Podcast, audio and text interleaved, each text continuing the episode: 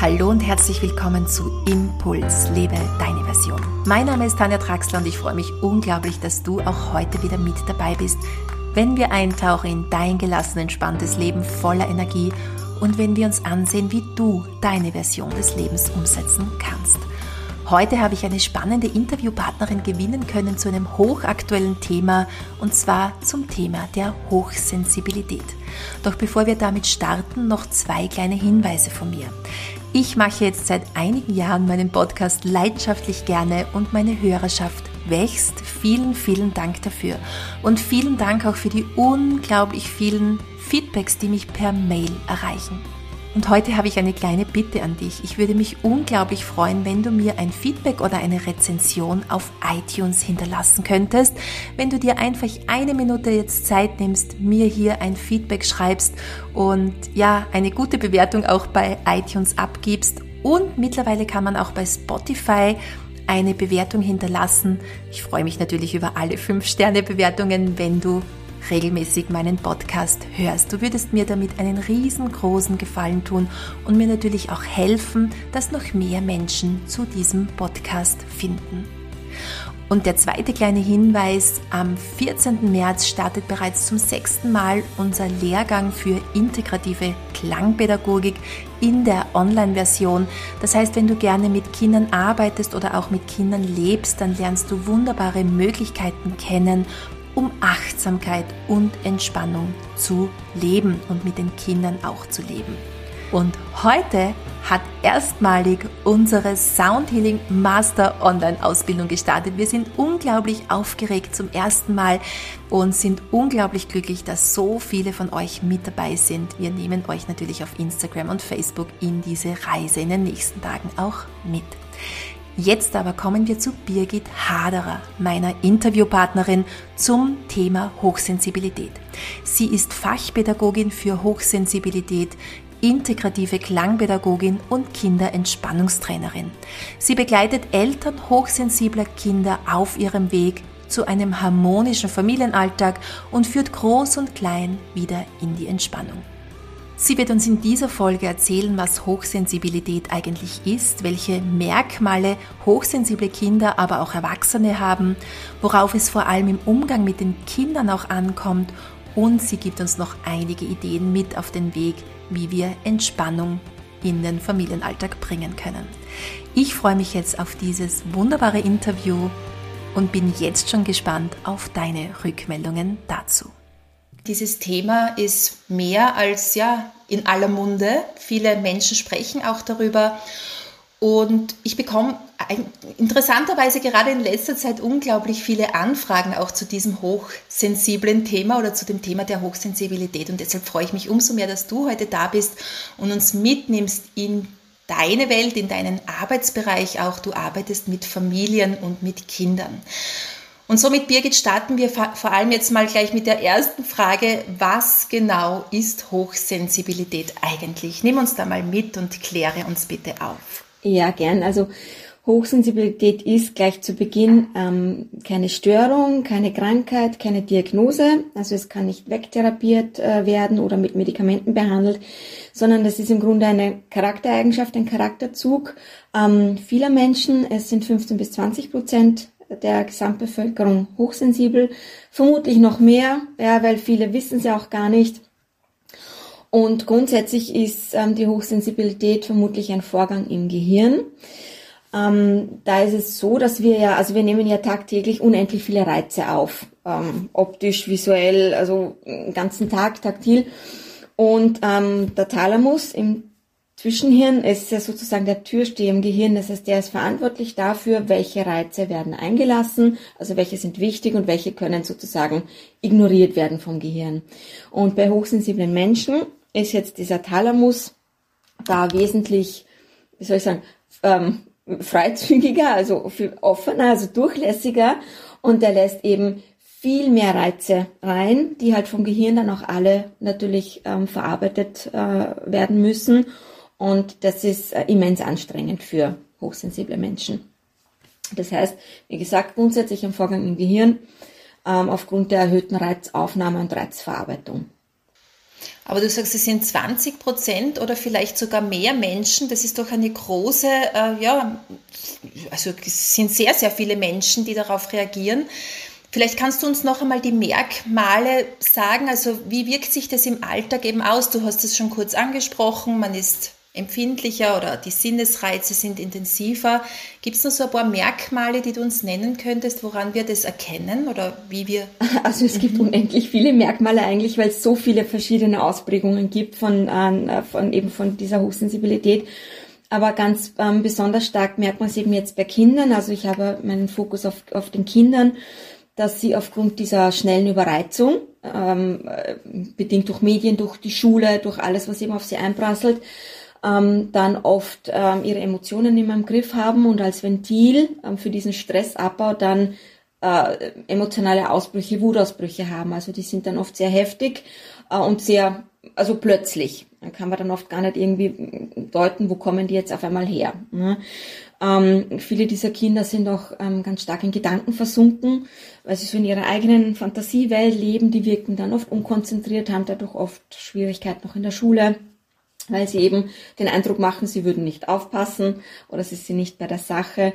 Ähm, die Kinder sind auch oft sehr stark ablenkbar, also können sich eben wirklich schlecht konzentrieren oder sehr schwer konzentrieren, weil eben so viele Dinge aufgenommen werden, die nicht ähm, hochsensiblen Menschen gar nicht auffallen, aber das sind kleinste Bewegungen da irgendwo oder Veränderungen oft auch ähm, von den Emotionen her, wenn plötzlich eine Person den Raum betritt, die vielleicht schlecht gelaunt ist oder irgendwas, das nehmen die Kinder dann oft sofort wahr und ähm, da verändert sich dann auch in ihnen gleich wieder was. Dann, ähm, wenn wir eben auf die Sensorik auch nochmal zu sprechen kommen, ja, also ähm, hochsensible Kinder oder auch Erwachsene natürlich, aber ähm, Kinder haben sich da oft noch nicht so gut im Griff tun sich wahnsinnig schwer mit ähm, bestimmten Kleidungsstücken, mit bestimmten Stoffen zum Beispiel. Das sind dann die Etiketten, die stören oder das sind dann die Nähte bei den Socken, die drücken oder die Schuhe sind zu eng oder die Strumpfhose rutscht oder macht Falten oder das sind diese Dinge, die ganz häufig vorkommen. Oft ähm, ist es auch ein zu lauter, also ein zu hoher Lautstärkepegel, was dann in der, gerade so in der Schule oft zu Problemen führt, weil da eben die Konzentration ähm, schwindet. Ähm, das kann natürlich auch gustatorisch sein. Also manche Kinder wollen gewisse Konsistenzen nicht, äh, können, weiß ich nicht, Nudeln zum Beispiel nicht essen oder wollen bestimmte Geschmäcker, können sie nicht ertragen. Und das sind natürlich Dinge, die im Alltag enorme Herausforderungen darstellen, weil man dann ja oft der Meinung ist, es kann ja nicht sein, ja, jetzt zieh halt diese Schuhe an, das kann ich so, es muss halt aushalten, das, ja. Aber für die Kinder, das ist wirklich oft eine Folter. Also wenn sie dies dann wirklich tragen müssen.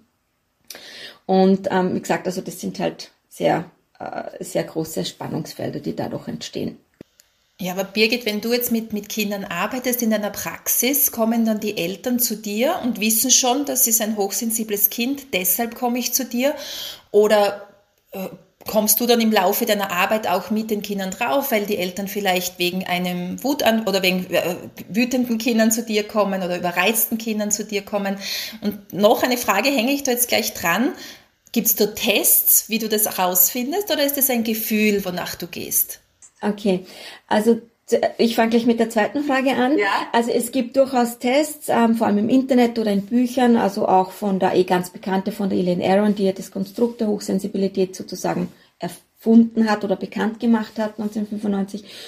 Um, diese Tests sind aber mit Vorsicht zu genießen, meiner Meinung nach, weil die meisten sehr einseitig gehalten sind und eher ähm, so auf die introvertierten, hochsensiblen Kinder abzielen. Also meistens sind es die ähm, die Stillen, die Zurückgezogenen, die ähm, ja so die gern für sich sind, die eher ängstlich sind und weniger kommen da eben die hochsensiblen Kinder vor, die extravertiert sind, also die laut sind, die na, viel Aufmerksamkeit brauchen, die eben auch dieses, weil es sind ja nicht nur die Wutausbrüche, auf der anderen Seite andere ziehen sich einfach ganz stark auch zurück, wenn sie überfordert sind.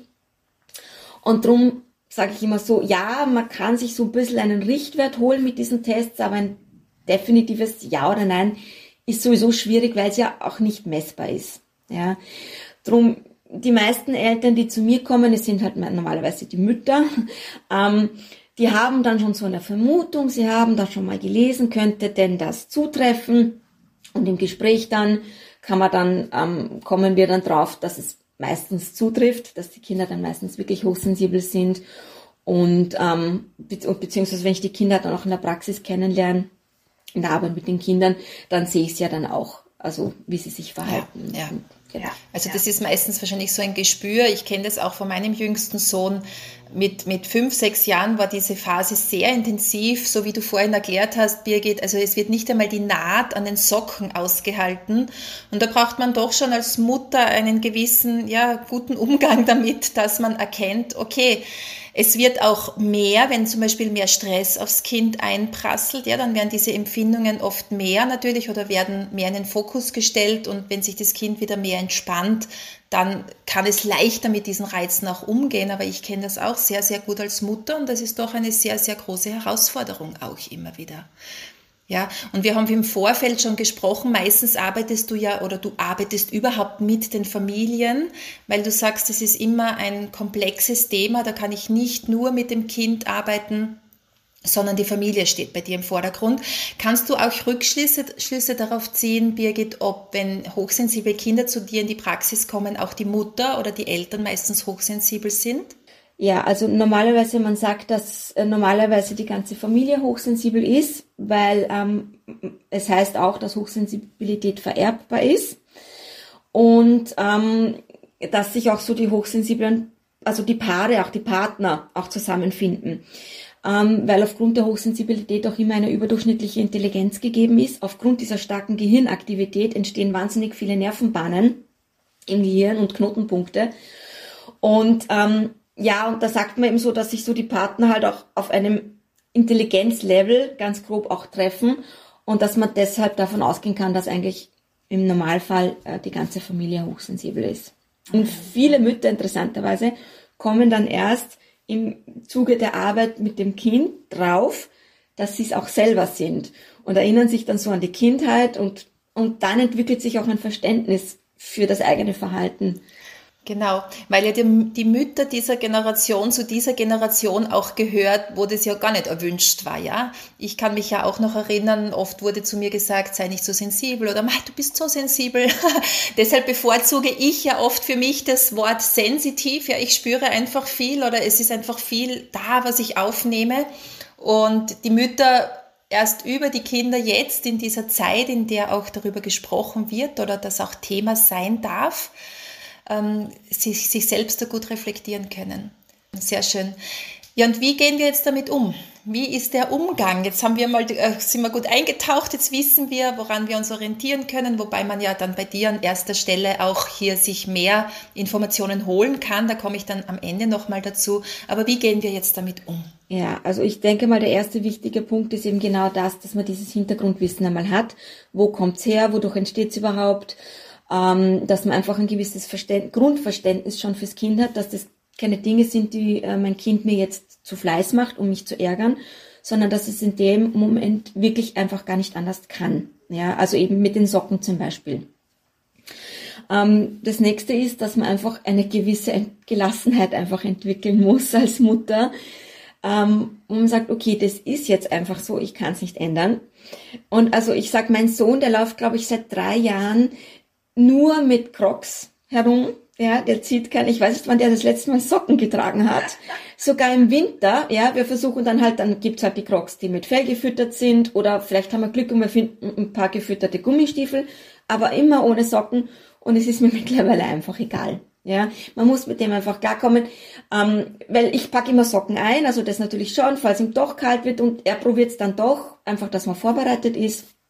Aber man muss da einfach ein bisschen umdenken und weg von diesem Konventionen, okay, Kinder müssen Socken tragen, so weil also, ja, warum eigentlich? Ne? Ich kann es auch nachvollziehen, ja. Es ist einfach dieses Gefühl, ich kenne das Gefühl zum Beispiel mit dem Etikett sehr gut, dass dieses Etikett, ich muss auch jetzt noch immer die Etiketten, schneide ich gerne aus meinem Gewand heraus. Aber bei meinem Sohn, ja, wenn wir neues Gewand bekommen, das erste, Mama, Etikett rausschneiden. Ja. Genau, und wenn man dann eben auf das eingeht, ist es schon einmal ein guter Schritt. Ne? Also da nicht dran festhalten und sagen, aber ich brauche das Etikett, weil da drin steht, wie heiß ich es waschen darf oder so. Ja? Ähm, genau. Sondern einfach, okay, das ist unangenehm, weg damit. Und man ist schon wieder einen großen Stresspunkt eigentlich ähm, äh, losgeworden. Ja? Das heißt, es würde jetzt mal in diesen Bereich fallen, die Umgebung auch zu ändern. Etiketten können rausgeschnitten werden, es können andere Socken gekauft werden oder es kann auch das Licht etwas gedämmt werden, wenn das zum Beispiel stört, ja? Genau, richtig. Und einfach wirklich gut aufs Kind eingehen und, und, und ähm, nicht, nicht stur sein. Also das haben wir auch oft ganz in der Früh, wenn mein Sohn noch sehr lichtempfindlich ist, wenn er aufsteht, dann ist es halt einfach so, dann wird halt einfach das große Licht abgedreht und dann schaltet man nur eine kleine Lampe im Eck ein. Dann sitzt man halt beim Frühstück im düsteren, ja, aber das Brot findet trotzdem seinen Weg in den Mund, ja, ja und genau. mein Sohn ist entspannt und kann sein Frühstück in Ruhe zu sich nehmen. Mhm. Also genau, diese Dinge einfach auch wirklich auf die Bedürfnisse der Kinder eingehen, die da ähm, bestehen.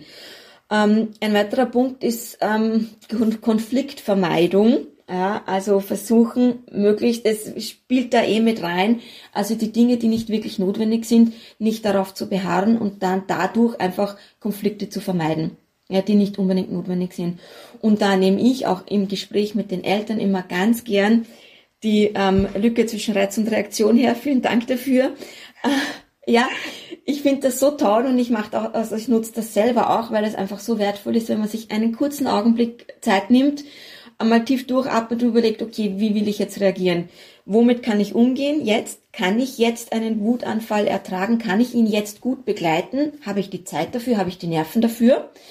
Oder sage ich, ich aus dem und dem Grund kann ich mein Kind jetzt nicht liebevoll begleiten und deswegen sage ich halt lieber ja. Aha. Ja, also sich da wirklich ähm, klar darüber zu werden, was geht jetzt und was geht nicht. Weil, wie gesagt, also das muss uns klar sein, wenn wir einen Wutanfall haben, dann müssen wir den auch entsprechend begleiten können. Und da ist es genau. oft sehr hilfreich, wenn man wirklich sagt, okay, passt mir das jetzt rein oder passt mir das jetzt nicht rein. Da rede ich natürlich nicht von Gefallenverzug. Das ist natürlich wieder eine ganz andere Geschichte, ja. Aber wenn es darum geht, eben darf ich noch äh, eine zweite Folge, 15 Minuten Fernsehen, ist die Frage, ne? Wegen genau. muss man halt abwägen. Äh, riskiere ich da jetzt einen Wutanfall oder sage ich, okay, ausnahmsweise heute das eine mehr, dann kann ich das in Ruhe fertig machen und alle sind zufrieden. Genau, Birgit, du hast ganz kurz jetzt die Lücke zwischen Reiz und Reaktion genannt, vielleicht nur für unsere Hörer und Hörerinnen, die nicht wissen, was damit gemeint ist. Und zwar Viktor Frankl, ein, ein wunderbarer Psychotherapeut, Psychiater, der auch das Konzentrationslager überlebt hat. Gibt es ganz tolle Bücher von ihm, zum Beispiel auch Trotzdem Ja zum Leben, ist sehr empfehlenswert zu lesen. Er spricht immer wieder von der Lücke zwischen Reiz und Reaktion. Das heißt, wenn ein Reiz auf mich zukommt, dann gebe ich im Regelfall eine Reaktion von mir und zwischen diesem Reiz und der Reaktion gibt es eine kleine Lücke und umso besser wir uns selbst kennenlernen, umso mehr wir mit Achtsamkeitspraxis arbeiten, umso besser ja, wir einfach eintauchen in den präsenten Moment hier und jetzt, können wir auch diese Lücke wahrnehmen. Das ist ja der erste Schritt. Und diese Lücke dann auch ausdehnen. Und somit, wenn ein Wutanfall jetzt da ist, das ist definitiv ein Reiz, dann wie reagiere ich darauf? Und umso besser ich diese Lücke wahrnehmen kann, ausdehnen kann, desto reflektierter werde ich auch darauf antworten können. Ja, das ist ein sehr schönes Beispiel. Und ich finde es sehr schön, Birgit, wenn du sagst, ja, ich muss aber nicht immer so reagieren, wie es der Idealfall wäre. Ich darf auch einfach mal sein, sagen, damit kann ich jetzt gerade nicht umgehen oder wie auch immer. Das ist menschlich und wir müssen hier nicht perfekt sein. Ja, absolut. Wichtig ist einfach den Stress zu reduzieren, weil das ist ja. genau das Problem, also das Problem oder die Herausforderung bei diesen Kindern, dass sie ein ja. extrem hohes Stresslevel haben. Und jeden Stress, den wir verringern können, ist natürlich ein Gewinn. Ja. Genau. Mhm. Genau. Und was halt auch ein Fakt ist, ist, dass natürlich hinter jedem auffälligen Verhalten auch irgendein ungestilltes Bedürfnis steckt. Das heißt, die Kinder na, reagieren ja nicht so, weil ihnen gerade fad ist, also manchmal natürlich schon, ja, aber ich sage jetzt, der so ein Wutanfall kommt ja irgendwo her oder so eine Reaktion und da steckt dann halt immer ein Bedürfnis dahinter. Und da ist halt, liegt es halt auch an uns Eltern dann dahinter zu blicken und schauen, hat mein Kind vielleicht Hunger? Hochsensible Kinder haben ständig Hunger, die könnten den ganzen Tag essen aufgrund ihrer hohen Gehirnaktivität. Ist mein Kind vielleicht müde? Ähm, braucht mein Kind vielleicht ein bisschen mehr Aufmerksamkeit? Haben wir vielleicht schon lange nicht mehr miteinander gespielt oder irgendwas, ja? Oder hat jetzt vielleicht gerade das Bedürfnis, alleine zu sein und will deshalb mit der kleinen Schwester nichts zu tun haben und ist deswegen grob zur kleinen Schwester? Also es gibt immer irgendwas, was dahinter steckt, wo man genauer hinschauen kann. Was kann man vielleicht tun? Und dann legt sich normalerweise das auffällige Verhalten dann oft auch von selbst wieder. Genau. Ähm, und der letzte wichtige Punkt ist einfach eben diese Ruhe und die Entspannung. Ja, mhm. dass man eben den Kindern ähm, vermittelt, ähm, wie wichtig es ist, Ruhepausen einzulegen, einfach damit das Gehirn wieder ein bisschen runterfahren kann, damit der Stresslevel sich wieder senken kann. Und da ist auf der einen Seite natürlich wichtig, ihnen das vorzuleben. Das heißt auch selbst Ruhepausen einzulegen. Ich lege mich ganz oft mittags einfach für 20 Minuten auf die Couch, wo ich sage, boah, ich bin müde, ich brauche einfach jetzt meine Pause. Und meine, mittlerweile legt er sich dann oft schon zu mir dazu. Ja. Ähm, viele Kinder ähm, machen das von selbst, also gerade die introvertierten Kinder, die ähm, ziehen sich oft wirklich dann zurück und sagen, ich brauche jetzt mal eine Pause. Die extravertierten Kinder, die muss man dann oft dazu anhalten oder animieren, auch mal wirklich abzuschalten. Ja, die sind oft so auf Vollgas, wo man sagen, komm, gib da mal ein Hörspiel rein, leg dich gemütlich ins Bett, du musst ja nicht schlafen, einfach mal eine Pause machen. Und das kann man auch ganz gut dann am abends fördern, wie wir schon kurz vorhin angesprochen haben, vom Einschlafen, damit die Kinder dann vom Einschlafen auch wieder runterkommen. Ja, also die viele ähm, Kinder können ja oft gar nicht gut einschlafen, weil sie noch so angefüllt sind von Reizen. Und da haben sich einfach einige Dinge bewährt, wie zum Beispiel eine Massage am Abend, äh, entweder eine Fußmassage, auch mit einem guten Öl zum Beispiel, oder, ähm, oder ich mache eine Rückenmassage. Mein Sohn fordert das regelmäßig ein. Mhm. Und dem sollte man dann halt nach Möglichkeit auch nachgehen.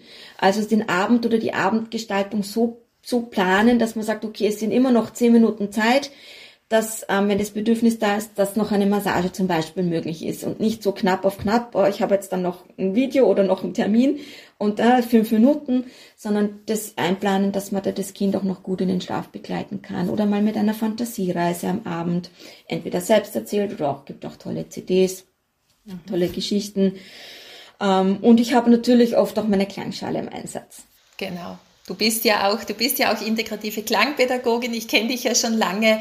Und jetzt wollte ich noch mal kurz darauf zu sprechen kommen, dass natürlich die Klangpädagogik hier auch ein wunderbares Tool ist, um die Kinder zum Beispiel am Abend in, im Familienkontext hier in den Schlaf zu begleiten oder ein Abendritual zu gestalten. Genau, richtig. Also das ist zu Hause ganz gut möglich. Und ich arbeite natürlich mit Kindern in der Praxis auch in der, ja, der natürlich, ja, genau. Du bist ja der Expertin auf diesem Gebiet. Das heißt, Klangpädagogik ist äh, natürlich hier in diesem diesem Bereich, wir sprechen ja auch in der Ausbildung darüber, jetzt nicht dezidiert über Hochsensibilität, aber über Kinder, die auch gestresst sind, was da ja auch in diesem Bereich fällt. Und sie nehmen das wirklich sehr gut an. Und gerade diese Kinder, die oft wirklich so, wenn du in Kindergruppen kommst oder mit Kindern arbeitest, wo du das Gefühl hast, so die können jetzt nicht ruhig sitzen, weil sie so unter Stress stehen, ja, und schon so geballt hier mit ihrer Energie in den Raum kommen.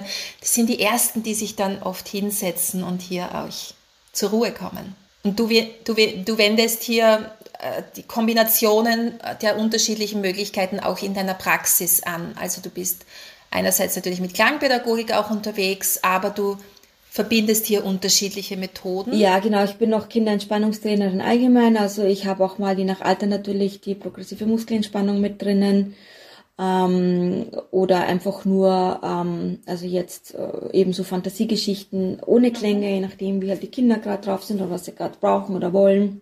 Mhm. Ähm, genau, und, und einfach allgemein, also von der Familienbegleitung her, äh, auch durch Gespräche versuche ich mal ein bisschen na, auf sie einzugehen oder ihnen gewisse Dinge zu vermitteln, ja. ähm, die wichtig sind, genau. Vielleicht kommen wir jetzt noch einmal zu den Erwachsenen, die ja schon immer wieder jetzt in den letzten 20 Minuten gefallen sind. Und wenn wir jetzt so Rückschlüsse ziehen, könnten wir ja auch eigentlich diesen Rückschluss ziehen, wenn ich mit meinem Kind in deine Praxis komme, weil mein Kind hochsensibel ist, dann könnte es auch eventuell darauf schließen, dass ich selbst auch hochsensibel bin. Wobei gibt es hier Unterschiede, wie sich das bemerkbar macht im Alltag? Wie macht es sich denn bei einem Erwachsenen bemerkbar, dass ich hochsensibel bin? Also grundsätzlich äh, auf dieselbe Art und Weise, weil ja dieselbe, derselbe Vorgang dem zugrunde liegt. Ähm, Erwachsene gehen oftmals einfach schon anders damit um. Also ich sage dieselben Herausforderungen, die jetzt Kinder beispielsweise in der Schule haben, mit dem ähm, Lautstärkepegel oder mit den vielen anderen Kindern, haben Erwachsene halt dann oft im Job. Ja, wenn sie in einem größeren Team vielleicht arbeiten oder in einem Großraumbüro, das kann dann auch sehr belastend sein. Oft ist es auch, ähm, sind es oft moralische Themen, die gerade bei Erwachsenen dann große Herausforderungen bergen. Also ich habe das bei mir selbst erlebt. Ich hatte mal einen Job und das, was mein Vorgesetzter einfach mit Kunden und Geschäftspartnern, wie der mit denen umgegangen ist, das ging für mich einfach gar nicht. Ja, also das war für mich ein Ding der Unmöglichkeit. Ich sage, also, ich habe es ihm auch gesagt, ich gesagt, das können Sie doch nicht machen, bitte. Mhm. Es hat nicht lange gedauert, war ich nicht mehr Teil des Teams. Also das ist, glaube ich, also diese Themen sind bei Erwachsenen oft sehr, sehr im Vordergrund. Ähm, äh, oft ist es auch so, dass sie äh, in der Beziehung dann oft Schwierigkeiten haben, äh, mit dem Partner irgendwie äh, zusammenzukommen, weil äh, beispielsweise ich bin, wenn ich jetzt introvertiert bin und ich mag nicht gerne auf Partys gehen, mir ist es einfach zu laut, ich fühle mich nicht wohl unter vielen fremden Menschen und mein Partner ist jetzt entweder also nicht hochsensibel, weil man einfach noch nicht zusammengefunden hat und man eh dann herausfindet, dass es nicht passt, ja, oder ist auch hochsensibel, aber extravertiert, der halt gern unter Menschen ist, der gern eingeladen ist, der gern fortgeht, ja. Da kann es dann oft, wenn man da nicht ähm, gut kommuniziert und sich darüber klar ist, woher kommt das, ja, dann sagt, hey, du bist so langweilig, mit dir kann man nichts unternehmen. Und die andere sagt wieder, ja, du willst ständig auf Achse sein, ich hätte gern mal einfach nur Zeit für uns. Und das ist, glaube ich, auch ein großer Punkt bei Erwachsenen. Mhm. Ähm, aber oft ist es natürlich so, dass viele Erwachsene das erstmal gar nicht wissen, weil sie eben, so wie du vorhin schon gesagt hast, in der Kindheit, früher war das kein Thema, da waren einfach die Kinder viel angepasster. Das hatte einfach, man hatte so zu sein. Äh, und viele Kinder wurden dann gebrochen. Und das, äh, ja, ist ja das, was wir jetzt nimmer wollen. Und ich glaube, dass daher auch diese steigende Zahl kommt, ja, wo ich sage, ich man glaubt, es ist, sind mehr als 20 Prozent, genau. weil, weil ja viele bis jetzt gesagt haben, na, ich bin nicht hochsensibel, weil ich kenne das alles nicht. Nur, dass ihnen das vor 20, 30, 40 Jahren aberzogen wurde, das ist ihnen ja in dem Moment noch gar nicht bewusst. Ja. Und ich glaube, oder ja, ich weiß, dass es einen großen Unterschied macht im Erwachsenenleben später dann, wie man damit umgeht mit der Hochsensibilität, mit der eigenen, wie man eben die Kindheit erfahren hat. Und deswegen ist es jetzt auch so wichtig, unsere Kinder da gut zu begleiten, weil wenn wir ihnen jetzt schon eine gute Emotionsregulation mitgeben oder viele Tools an die Hand mitgeben, wie sie Stress abbauen können, ja, wie sie zur Ruhe kommen, wie sie und auch oder ihnen auch vermitteln, dass es in Ordnung ist, dass sie gut sind, so wie sie sind, ja, dass es okay ist, wenn sie sagen, es ist ihnen zu laut und dass sie dort auf die Party nicht hingehen müssen, auf die Geburtstagsfeier, wenn sie das nicht wollen, ja. Genau. Wenn wir ihnen das mitgeben, dass das völlig in Ordnung ist und dass nur sie allein darüber entscheiden dürfen, ja, wo fühlen sie sich wohl und was möchte ich, was möchte ich nicht, ähm, dann fällt es natürlich auch im Erwachsenenleben leichter, damit umzugehen, wenn man dann natürlich auch ein stärkeres oder hoffentlich auch ein stärkeres Selbstbewusstsein hat, ein größeres Selbstwertgefühl und sagt, du, ich stehe dazu, ich möchte das nicht, ich fühle mich da nicht wohl. Und deswegen ähm, ja, komme ich da jetzt nicht mit zum Beispiel. Ja. Und genau. die Bindung mit den Eltern ist einfach auch ganz wichtig. Ja. Mhm. Einfach, dass man sich gut aufgehoben fühlt, dass man sich gesehen wird. Genau, dass man einfach so sein darf, wie man, wie man ist. Genau, und da sind wir auch gesellschaftlich gesehen in einem riesengroßen Paradigmenwechsel, dass ich zu meinen Bedürfnissen, zu meinen Wünschen, zu meinen ja, all das, was sich in meinem Alltag zeigt, auch über meinen Körper oder über mein Stresslevel, dass das okay ist und erlaubt ist. Ja. Und wir auch lernen mit dieser Gabe, denn für mich, für mich ist es ja auch eine Gabe oder so wie ich ins Leben gehe, eine wunderbare Möglichkeit auch, dass ich hier beginne, mit mir zu arbeiten und nicht gegen mich zu arbeiten, sondern hier wirklich meine Gabe auch in den Vordergrund stelle. Ähm, hast du auch Literaturempfehlung zufällig? Oder ein Buch, das dir einfällt, wo du sagst, weil es hat jetzt sicher ganz, ganz bestimmt bei vielen Hörerinnen und Hörern Klick gemacht und sie fühlen sich vielleicht hier auch angesprochen, gehen in Resonanz mit dem, was du gesagt hast. Gibt es da ein Buch, das du empfehlen kannst? Um, ähm, ja, es gibt die klassische Literatur natürlich von Elaine Aron, Sind sie hochsensibel und das hochsensible Kind. Um, ähm, ich persönlich gebe total ungern Literaturempfehlungen ja. weiter, weil die Menschen so, sich so unterschiedlich angesprochen fühlen von, von, von Büchern, von Literatur. Manche brauchen einfach diese Fakten, diese wissenschaftlichen Hintergründe, ja, ähm, und andere wieder sagen, das interessiert mich eigentlich gar nicht. Ich will eigentlich nur wissen, äh, ja, wie soll ich, brauche seelische Unterstützung sozusagen, wie soll ich damit umgehen? Also, es gibt, äh, die Svenja Löwe hat geschrieben, ähm, hochsensibel und löwenstark, das finde ich eigentlich auch ganz nett. Vielleicht stellen wir trotzdem diese drei Bücher, die du jetzt genannt hast, in den Show Notes rein, für die, die es interessiert. Aber sonst wird es am besten sein, mal auf deine Homepage zu schauen, oder, Birgit? Ja? Einfach mal, also die Homepage verlinken wir von dir. Vielleicht findet man da auch noch einige äh, Informationen dazu. Und wer hier wirklich herausfinden möchte auch oder wie er mit seinem Kind hier umgehen kann, Unterstützung benötigt, kann sich da jederzeit an dich wenden. Wir stellen deine Homepage in die Show Notes. Gibt es jetzt noch was abschließend, Birgit, wo du sagst, das möchte ich jetzt unbedingt noch loswerden zum Thema Hochsensibilität? Das ist noch nicht gefallen oder wurde alles genannt? Nein, ich möchte auf jeden Fall ähm, die Mütter, die Eltern wirklich ähm, dazu animieren, da genauer hinzuschauen, sich zu informieren. Ähm, es ist nicht nur den Müttern geholfen, im Umgang ist auch den Kindern geholfen, wie vorhin gesagt, schon einfach auch für spätere Leben dann. Der Familienalltag wird einfach entspannter, wenn man weiß, worum es geht. Und ähm, ja, ich finde, jede Mama darf sich auf die Schulter klopfen, die so ein Kind auch zu Hause hat und ähm, sich da auch Gedanken macht und sich bemüht, da dem äh, entsprechend also das Kind auch zu begleiten, weil es ist nicht einfach, es ist natürlich eine enorme Herausforderung, wenn man so ein Kind zu Hause hat und begleiten darf.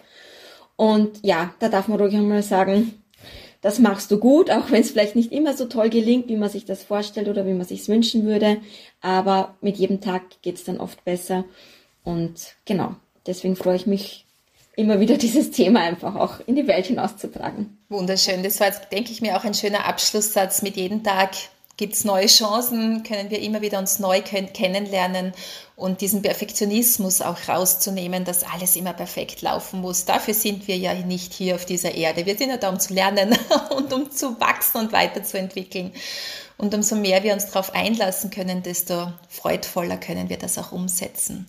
Birgit, vielen, vielen Dank für den Einblick in deine Praxis, in deine Arbeit und dass du uns hier mitgenommen hast in dieser kurzen Zeit jetzt in das Thema Hochsensibilität. Ich wünsche dir noch einen wunderschönen Tag, wünsche auch natürlich allen Hörern und Hörerinnen noch einen wunder wunderschönen Tag und wenn es Fragen zu dem Thema gibt, wisst ihr, an wen ihr euch wenden könnt. Vielen Dank, dass du bis zum Ende mit dabei geblieben bist. Du findest alle Informationen zu Birgit Haderer in den Show Notes, ihre Homepage, die Bücherempfehlungen und alles, was wir noch so erwähnt haben in dieser Podcast-Episode. Jetzt aber wünsche ich dir einen wunderschönen Tag und freue mich, wenn wir uns das nächste Mal wieder hören.